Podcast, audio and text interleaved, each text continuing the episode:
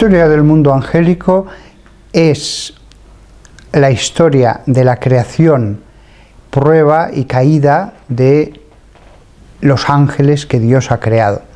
Eh, es un libro que por otra parte también eh, tiene que describir mucho a Dios, porque al principio los ángeles estaban ante Dios, con lo cual tengo que describir lo que veían los ángeles.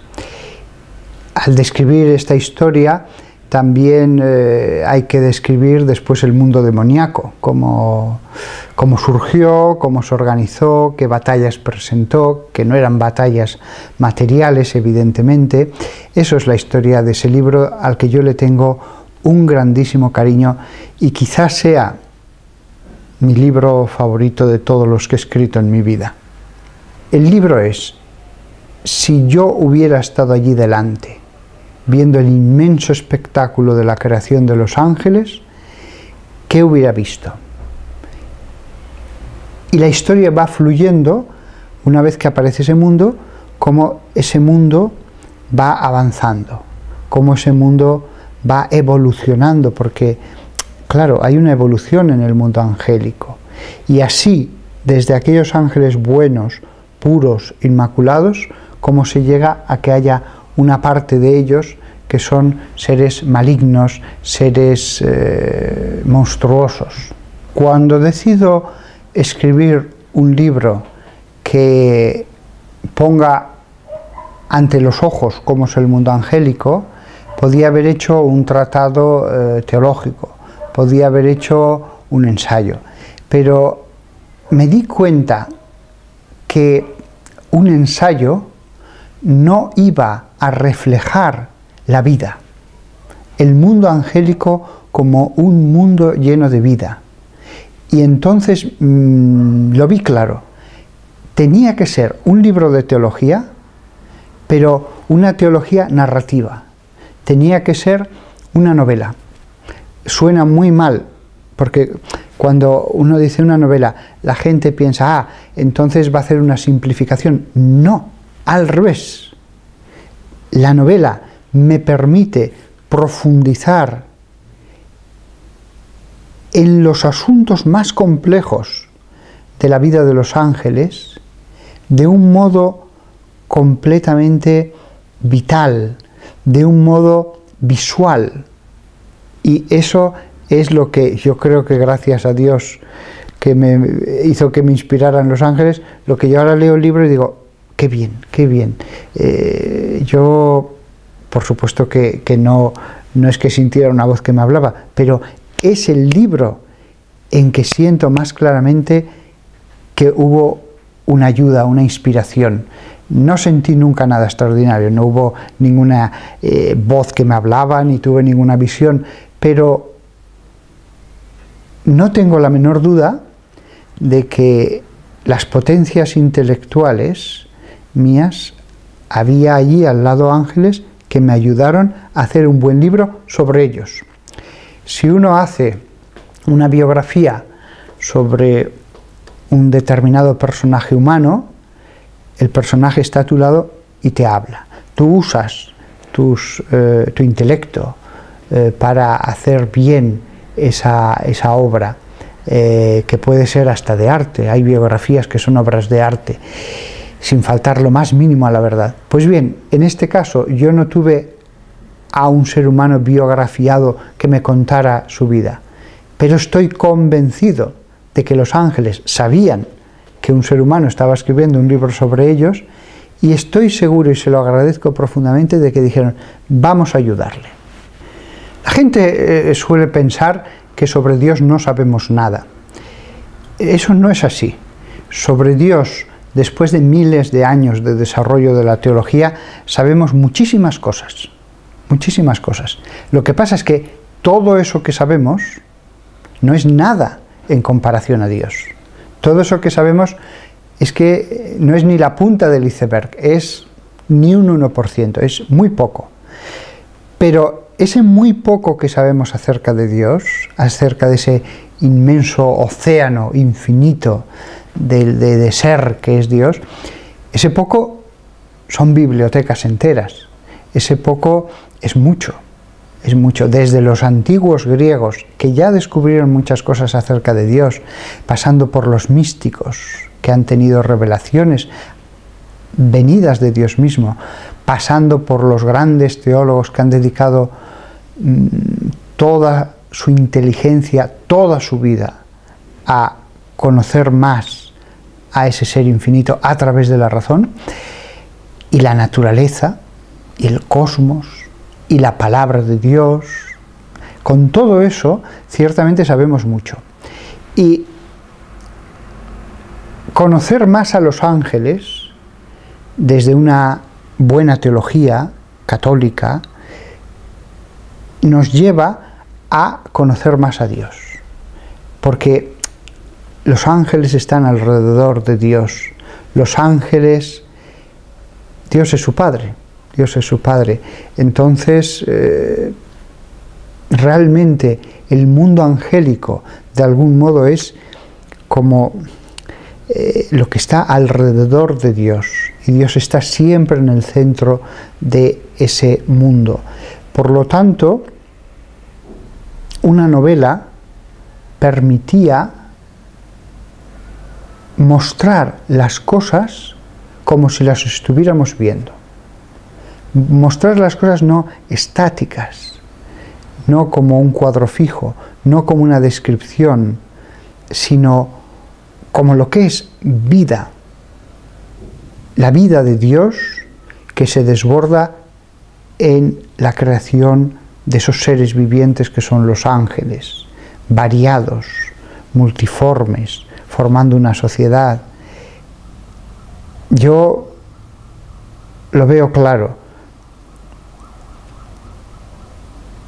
Cuando Dios decide revelarse a sí mismo, no escribe un ensayo de teología, lo que escribe es la Biblia, a través de los escritores que escoge, Él para que sean sus instrumentos. Él mismo cuando tiene que describirse va a usar una narración de hechos y leyendo esa narración de hechos, al final dices, ahora conozco a Dios. Existe una idea muy extendida entre, entre el clero que suele tener unas ideas, eh, yo diría casi que fugaces, acerca de la teología de los ángeles, porque es un tema que en los seminarios pues no se trata con gran profundidad. Existe la idea de que todo lo que ocurrió desde la creación de los ángeles hasta su caída o su entrada en la bienaventuranza fue casi instantáneo. Santo Tomás de Aquino y otros muchos autores del final de la escolástica eh, claramente lo afirman. En el mundo de los ángeles existe un tipo de tiempo. No es el mismo tiempo material que en este cosmos, pero existe un tipo de tiempo. Es cierto que por su naturaleza, lo que para ellos puede ser extraordinariamente largo, para nosotros podría ser un breve espacio de tiempo. Y al revés también, algo que para ellos puede parecerles muy corto, a nivel humano puede ser muy largo.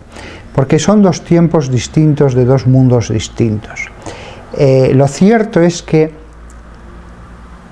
si lo tuviéramos que trasladar a tiempo humano, si eso fuera posible, que no lo es, eh, lo que ocurre desde la creación hasta la bienaventuranza, en mi opinión, fue mucho tiempo, fue un largo espacio de levo. ¿Por qué? Porque los ángeles cuando surgen de las manos de Dios, es un modo de hablar, Dios no tiene manos, aparecieron completamente limpios, no había en ellos ningún tipo de pecado, pero no había ningún tipo de virtud, no habían hecho nada realmente meritorio. Parece lógico que si creas a un ser angélico, no simplemente te limites a ver si se salva o se condena, sino que además le des un tiempo para que madure, para que profundice en las virtudes, para que se santifique. Y eso requiere tiempo en cualquier ser. Hasta la Virgen María necesitó tiempo para santificarse. Entonces los ángeles también, en el Evo. El Evo es la sucesión de pensamientos y de actos de la voluntad. ¿Cómo imaginarse el Evo? Que es el tiempo de los ángeles. Eh, eso está, descrito en muchos autores medievales que cuando lo descubrieron se dieron cuenta, este es el tiempo de ese mundo. Y es, imagínense los que me escuchan, que están en un lugar completamente oscuro, en el que no se oye absolutamente nada, en el que están flotando, no sienten nada del cuerpo. Es la oscuridad y por más que abran los ojos no ven nada, solo tienen su pensamiento. No saben si es de día o es de noche. Imagínense que no tienen necesidad de comer, ni de beber, ni de dormir. Imagínense que son puro pensamiento. Ese es el ego. Ese es el ego. Em, no es del todo perfecto esto, porque incluso una mente que, estuviera en coma y que solo pensara, sigue estando unida a un cuerpo y el cuerpo sí que tiene un tiempo. Pero ese tiempo, en el momento en que queda reducido solo al pensamiento, aunque estemos unidos a un cuerpo, es como se entiende cuál es el tiempo de los ángeles. muchas horas en esa situación se te pueden pasar muy rápidas, poco tiempo se te puede pasar como algo muy lento. Así entendemos cuál es el tiempo de los ángeles. Dios, sin embargo, no. Dios no tiene tiempo, Dios vive en un eterno presente. Dios no tiene un antes y un después. en Dios nunca ha pasado el tiempo. Muchos autores, y esto es algo que a otros no les gusta nada, llegan a hablar del hombre como de un ángel encarnado, como de un espíritu angélico con cuerpo. Esa expresión me gusta mucho. Es cierto que el espíritu de un ángel es sustancialmente distinto al alma humana. Incluso nosotros sin cuerpo mm, somos de otra especie. Lo nuestro es estar en un cuerpo, ser un cuerpo, que nuestro espíritu informe un cuerpo. Eh, sin embargo, la expresión, aunque hay que tomarla solo como una comparación, es muy afortunada, porque eh, realmente si cerramos los ojos, si no pensamos en nada material, somos pensamiento. Y de hecho, eh, si, si estuviéramos en coma y siguiéramos pensando perfectamente, en ese momento lo único que percibiríamos de nosotros es el pensamiento en medio de la oscuridad y el vacío. Pero la oscuridad tampoco sería del todo adecuado porque lo iluminaríamos con nuestro pensamiento. Nosotros necesitamos tiempo para santificarnos. El sentido de la vida es ese, el que nuestro espíritu vaya transformándose los ángeles lo mismo. Los ángeles no simplemente fueron creados, se salvaron e inmediatamente a la gloria. No tengo la menor duda de que la transformación de un espíritu angélico a través de la virtud, a través de las obras buenas, fue con tiempo. Y entonces eso permite la transformación de un espíritu de un modo muy variado, muy variado, como cada uno quiere, lo mismo que los seres humanos. Lo, maravilloso es que mm, todos cuando nacemos somos un alma blanca, eh, limpia, eh, sí hay una inclinación al pecado, pero, pero ya está, y no estamos en gracia, pero el alma en sí no tiene ninguna, eh, ningún pecado personal y un cuerpecito. Y sin embargo, 80 años después, somos el resultado de todas nuestras decisiones. Somos el resultado de nuestros esfuerzos, el resultado de nuestras luchas, el resultado de haber dicho no, esto no es correcto, voy a hacer esto. El haber dicho tengo que seguir este camino por arduo que sea porque este es el del bien. Eh, todo eso nos va modelando sin que nos demos cuenta. Hay gente que querría que en la vida todo le saliera bien, todo fuera agradable, pero no se dan cuenta de que el espíritu se modela con esa contraposición entre las cosas buenas que gozamos y los males que sufrimos. Y no hay otro remedio, eh, tiene que ser así. Los hombres, aunque no hubieran caído, aunque hubieran vivido en gracia de Dios desde la creación, eh, se hubieran tenido que esforzar para santificarse. En la oración, en el ascetismo, en el esfuerzo, hubieran trabajado, por supuesto, es decir, hubiéramos tenido otra sociedad. No, no está con tanto pecado, pero hubiéramos tenido una sociedad de hombres que trabajaban, se esforzaban, rezaban, etc., solo que sin pecado.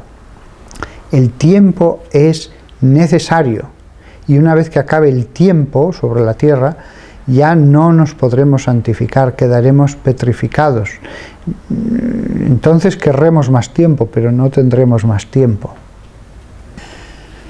Lo primero de todo que hay que entender cuando eh, pensamos en, la rebelión de, aquellos ángeles, no digo demonios, porque al principio los que se rebelan son ángeles.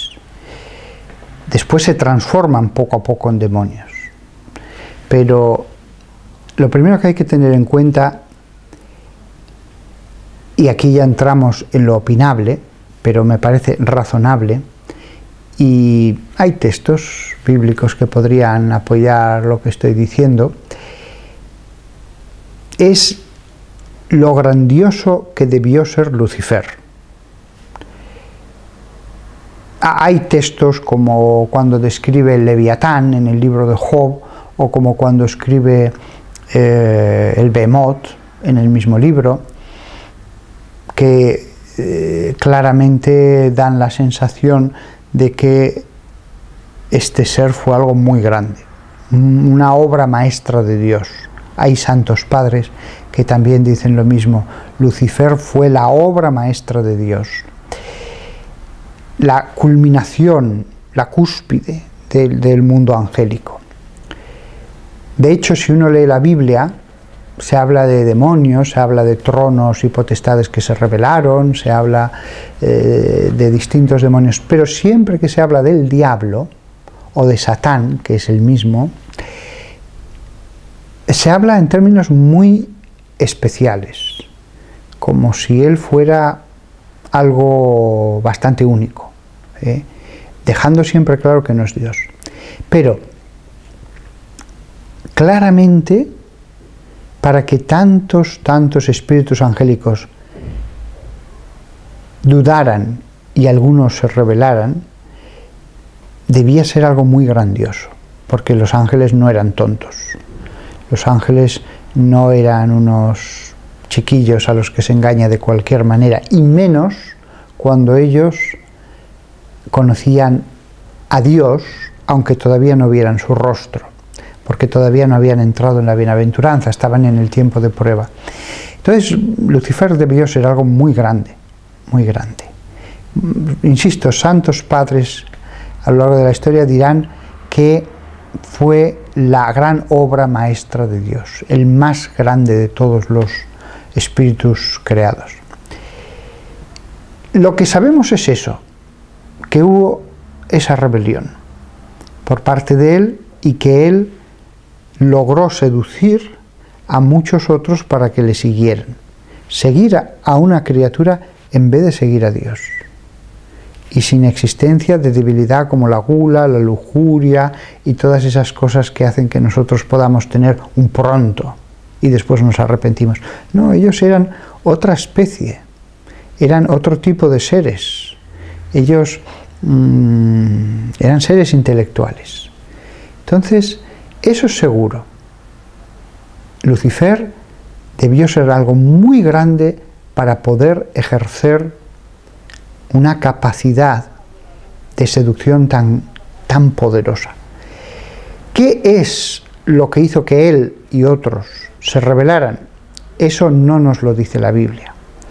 Ahora bien, algunos escritores y alguna mística como eh, eh, Sor María Ágreda de Jesús, una virgen concepcionista, franciscana concepcionista del siglo XVII, ella dice algo que es posible y es que Dios les dijo que se iba a encarnar en el futuro y que eso les costó mucho aceptarlo.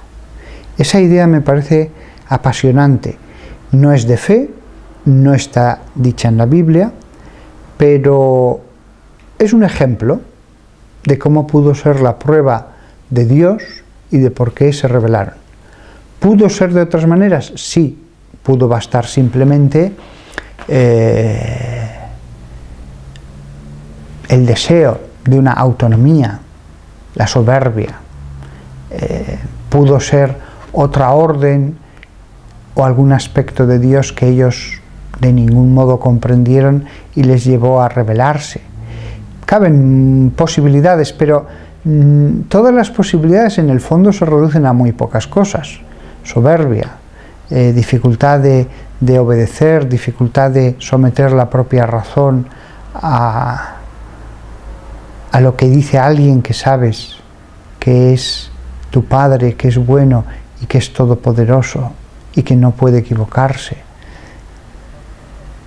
En el cielo sabremos realmente en qué consistió la prueba de los ángeles, pero esta idea es bellísima, la idea de que Dios antes de la creación del mundo les dijera yo me voy a encarnar y ellos no quisieran doblar la rodilla ante un Dios encarnado. Me parece una idea de una poesía, de una belleza y teológicamente no hay ningún problema. Además, no es que esto se nos haya ocurrido. Hay esta monja que verdaderamente llevó una vida santa, eh, que ella afirmó que Dios le había dicho eso, que la rebelión parte de la revelación de Dios de que algún día se va a encarnar y de que ellos tienen que adorar a Dios bajo esos ropajes humanos. Cuando yo digo que Historia del Mundo Angélico es una novela, la gente piensa que es un libro pensado para la gente sencilla y que después los grandes teólogos eh, ya tienen sus mm, libros serios de teología. El camino que ha seguido este libro es justo lo contrario. Después, ya estoy más allá de la mitad de mi vida, después de más de una mitad de la vida dedicado a los libros de teología sobre los ángeles y el demonio, a leerlos y escribir algunos, es cuando he dicho, no, ahora es el momento de escribir una novela que contenga toda la teología y que precisamente me dé más libertad para mostrar lo que es la sociedad de los ángeles. Con lo cual, este libro lo podrá leer la gente sencilla, pero lo leerá con mucho más provecho los que saben teología e incluso los expertos. Y los grandes expertos en angeología y demonología, desde luego, esos van a ser los que más lo van a poder aprovechar. Este libro, eh, cada uno que lo lea, lo entenderá según su intelecto. Eh, el que más sepa, sacará más, el que menos, menos. Todo el mundo, a poco que sea un lector normal de novelas, lo va a disfrutar y va a comprender lo que allí se dice. Ala, será el que más conozca todo lo que se ha dicho en la teología acerca de los ángeles, el que más va a poderse dar cuenta de que está en los detalles el conocimiento. Lo mismo que Dios muestra su grandeza en los pequeños detalles, aunque sea las patitas de un pequeño eh, escarabajo que va por el suelo. Cuando uno estudia una patita, dice, increíble, qué, qué cosa tan optimizada, tan perfecta. la grandeza de Dios se ve a veces en los detalles. En los escritores, a un nivel infinitamente menor, eh, el conocimiento de una materia se ve en los detalles. Eh, los, los pequeños detalles son los que muestran el trabajo de orfebre, de ir limando las pequeñas cosas hasta que salen exactas. Por eso esta obra, cuando me la han traducido a algún otro idioma, como ya ha sucedido, yo les he dicho a los traductores, por favor, sed lo más literales que podáis. Sed lo más literales que podáis, porque yo puedo eh, revisar un poco la, eh, la, traducción, por ejemplo, del portugués cuando salió, pero eh, cuando creo que ahora se está traduciendo, si no me equivoco, al eslovaco no, al croata. Pues allí no, allí no entiendo croata y tengo que fiarme. Pero algo parecido no es lo que yo he dicho.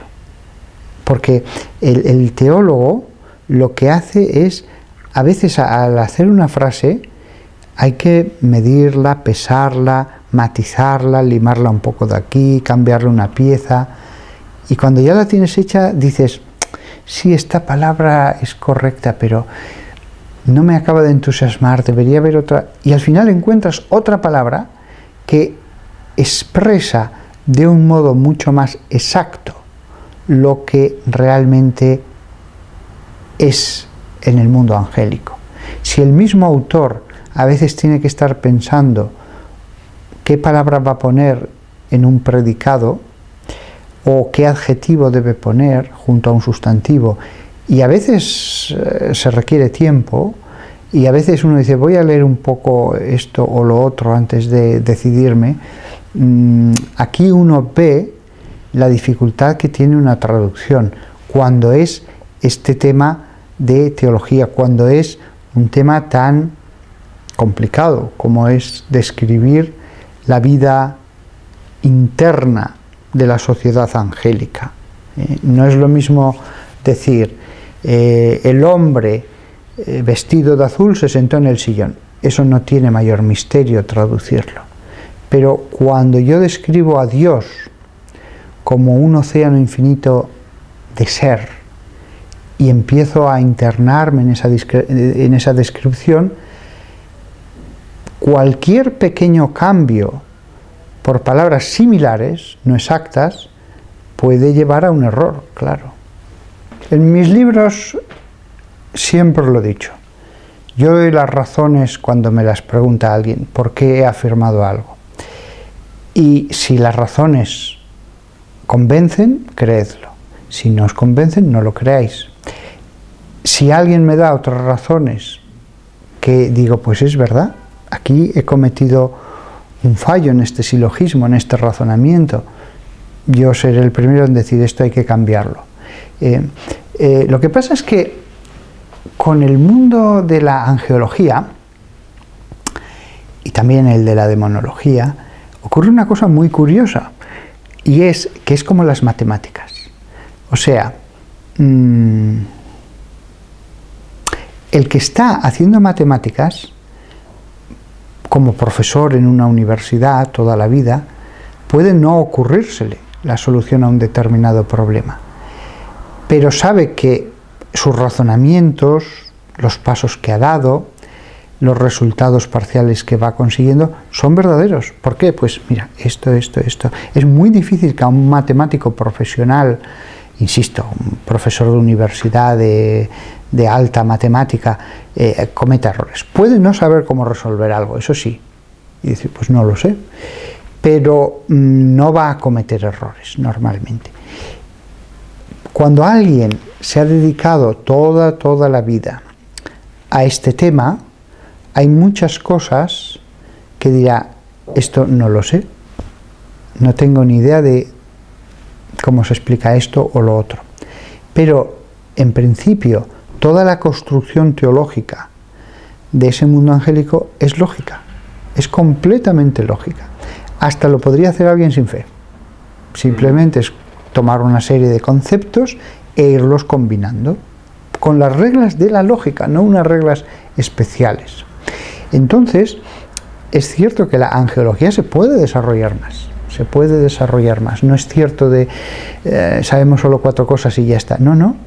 Podemos llegar muy lejos, aunque sabemos que en ciertas operaciones el resultado no es como en las matemáticas 489,727. Por ejemplo, en la, en la matemática difusa, el resultado correcto, el resultado auténtico, e incluso podría decir preciso, es un resultado difuso. El resultado preciso es determinar el campo difuso al que se llega después de una serie de eh, ecuaciones, de combinaciones de operaciones muy complejas, para lograr justamente eso. Que sí, es difuso, pero te permite llegar a un campo que no podrías llegar eh, si quieres la concreción de otro tipo de operaciones. Lo mismo pasa con la angeología. Podemos llegar lejos en el conocimiento de ese mundo, pero aceptando que hay momentos de nuestro eh, pensar sobre ese mundo en que hay bifurcaciones, o tres caminos, o cuatro, y que eh, hay que escoger. Puedes desarrollar la angeología siguiendo esos cuatro caminos, a veces es posible, a veces hay cinco caminos, pero te das cuenta de que el razonable es uno o es dos. Eh, y en ese sentido es posible hacer una angeología reconociendo que los resultados no son los mismos que en la matemática tradicional en que hay aquí una cifra precisa y aquí otra y aquí otra. ¿eh? la teología es una ciencia, la teología es conocimiento verdadero acerca de cosas que son invisibles de la fe, del mundo celestial, etc. Pero no significa eso que eh, no vale gran cosa, que todo son opiniones, que todo es muy relativo, que es poesía, porque no es verdad, no es verdad. Es una auténtica y verdadera ciencia. Y cuando uno o cien teólogos dedican años y años a profundizar en un determinado aspecto de la teología, es curioso cómo las grandes mentes dicen, esta es la verdad, aunque esa verdad pueda ser un resultado propio de la teología, con conceptos, con... Hay veces que hay resultados, resultados en la química o en la física que no son un número, que son una ecuación compleja y a veces muy larga. En la teología a veces el resultado de investigar un mundo invisible, angélico, puede ser un libro entero, porque eso no lo puedes eh, resumir en diez eh, frases. ¿eh? Sustituyes los números por conceptos, pero la misma inteligencia, de grandes hombres que se podría dedicar a la física, a la química o a las matemáticas, se dedica a saber cómo puede ser el mundo angélico. Eso hoy día en el siglo XXI, gracias a Dios, lo tenemos. Y eso es lo que yo intento modestamente mm, en el libro Historia del Mundo Angélico. Modestamente y orgullosamente, porque yo ahora lo veo y digo, este libro es el resultado de toda mi vida pensando sobre este tema. Y entonces, lo que decía antes, cuando un profesor está toda la vida dedicado a las matemáticas, puede no saber muchas cosas, pero no es tan fácil que se equivoque. Yo, acerca del mundo angélico, desconozco, bueno, infinidad de cosas, pero hay muchas cosas de las que estoy completamente seguro, completamente seguro. ¿Por qué? Dios es inteligencia y Dios nos ha dado inteligencia.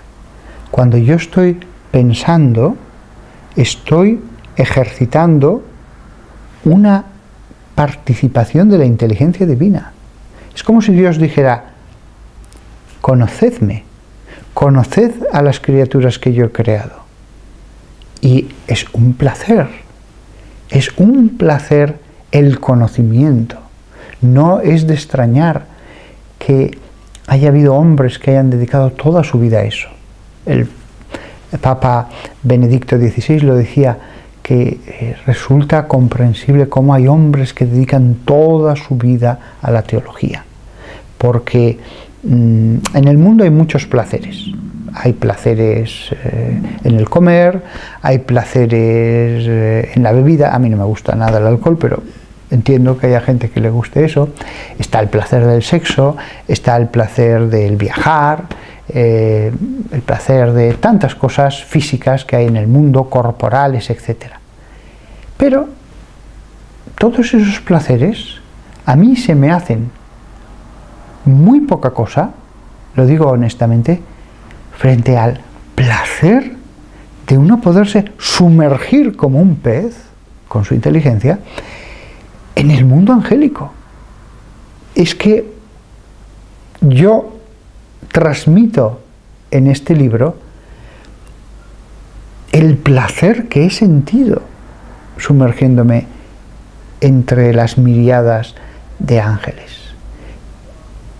No lo puedo comparar a lo bien que me lo haya pasado visitando países, visitando mares, incluso montañas preciosas, eh, selvas. Nada es comparable a la nobleza, belleza, profundidad, grandeza incluso del mundo angélico. Nada de lo que he visto en este mundo. He disfrutado más. Lo que pasa es que para introducirme en ese mundo solo podía hacerlo a través de la inteligencia. No podía ir con mi cuerpo. Esa es la maravilla de la teología. Y además, claro, conocer al mundo angélico es conocer a Dios, es sumergirse en Dios, eh, lo que pasa, y esto que voy a decir puede sorprender un poco a los lectores, podemos conocer mejor a Dios que a los ángeles, porque es un ente más simple. Sin embargo, siempre será más fácil describir a los entes complejos, y cuanto más complejos, más fácil de describirlos. Eh, entonces, es como el autor del Apocalipsis. San Juan describe muy bien todas las plagas, todos los castigos sobre la tierra. Eh, describe algo, menos tiempo, a los seres angélicos alrededor del trono, a los tronos con los 24 ancianos del Apocalipsis, etc. Pero mucho menos a Dios, apenas nada, a Dios. ¿Por qué? Cuanto más vamos subiendo, es como si las nubes del misterio eh, nos impusieran ciertos límites. Entonces, ya me gustaría a mí haber escrito un libro como Historia del Mundo Angélico solo sobre Dios. Ya me hubiera, eso sería para mí maravilloso, pero no puedo, no puedo. No puedo porque es como los pájaros. Los pájaros pueden subir más alto, más alto, más alto, pero llega un momento en que sus alas, cuando llegan a capas donde el aire es tan sutil, ellos ya son demasiado pesados.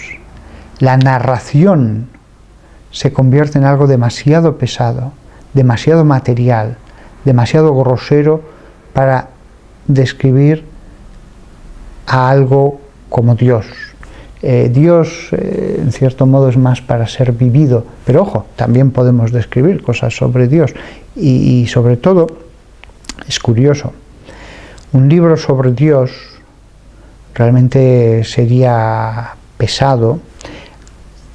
hecho al modo de historia, historia del mundo angélico.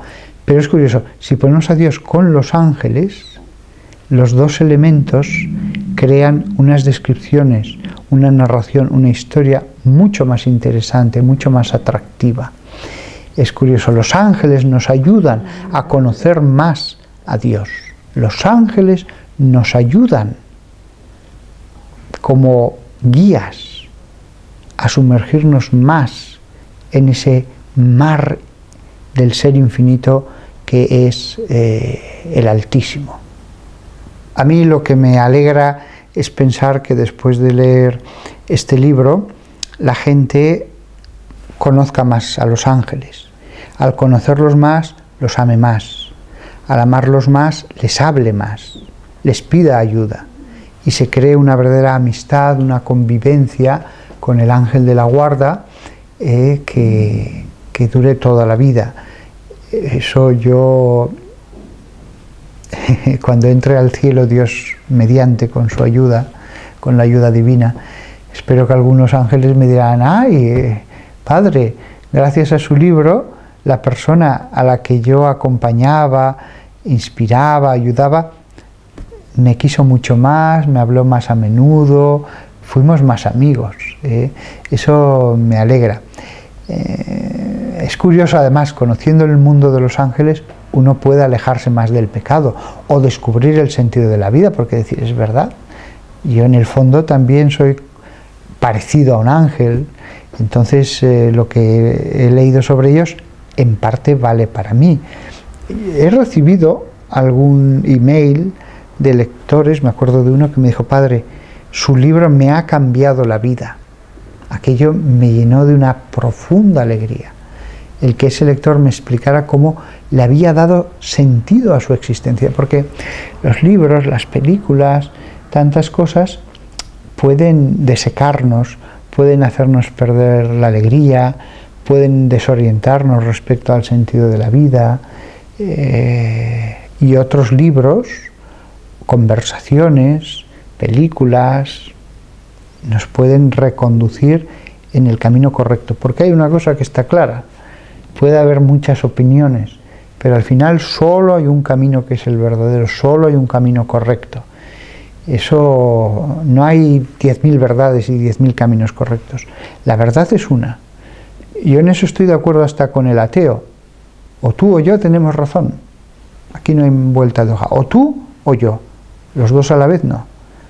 O Dios existe y la verdad sobre el mundo, sobre la existencia, sobre es la que nos ha dicho Dios en las Escrituras, o tú tienes razón y mira, haz lo que te dé la gana porque ya todo da lo mismo y la vida es una selva y que gane el mejor y la ley del más fuerte y goza todo lo que puedas porque no vas a recibir ni premio ni castigo, vas a ser como un perro que te mueres. Claro, es tremendo, es tremendo la contraposición entre esa concepción que dice, no, vas a ser como un perro que te mueres, nada tiene sentido, no te esfuerces mucho porque no vale la pena, a la concepción cristiana, a la concepción de la iglesia, que es una armonía, que es todo tiene sentido. Qué forma tan distinta de vivir la vida de un modo o de otro. Yo de verdad eh, compadezco a las personas que han sido seducidas por una concepción que en el fondo es demoníaca, aunque ellos no se den cuenta. Es la mentira del demonio, que viviendo en este universo maravilloso, en medio de la nada, el universo está rodeado de nada. ¿Y de dónde ha salido el universo? Que viviendo en esta parábola de Dios que es el universo, han logrado meter en las mentes una forma de leer el universo, la naturaleza, la belleza del mundo, que es realmente demoníaca, es un engaño demoníaco, aunque no crean en los demonios. Aquí sí que ocurre lo que yo digo en el, libro, como la luna colocada de un modo determinado y tú a una determinada distancia, puede ocultar el, el sol entero. Como tú puedes vivir en tinieblas aunque exista el sol.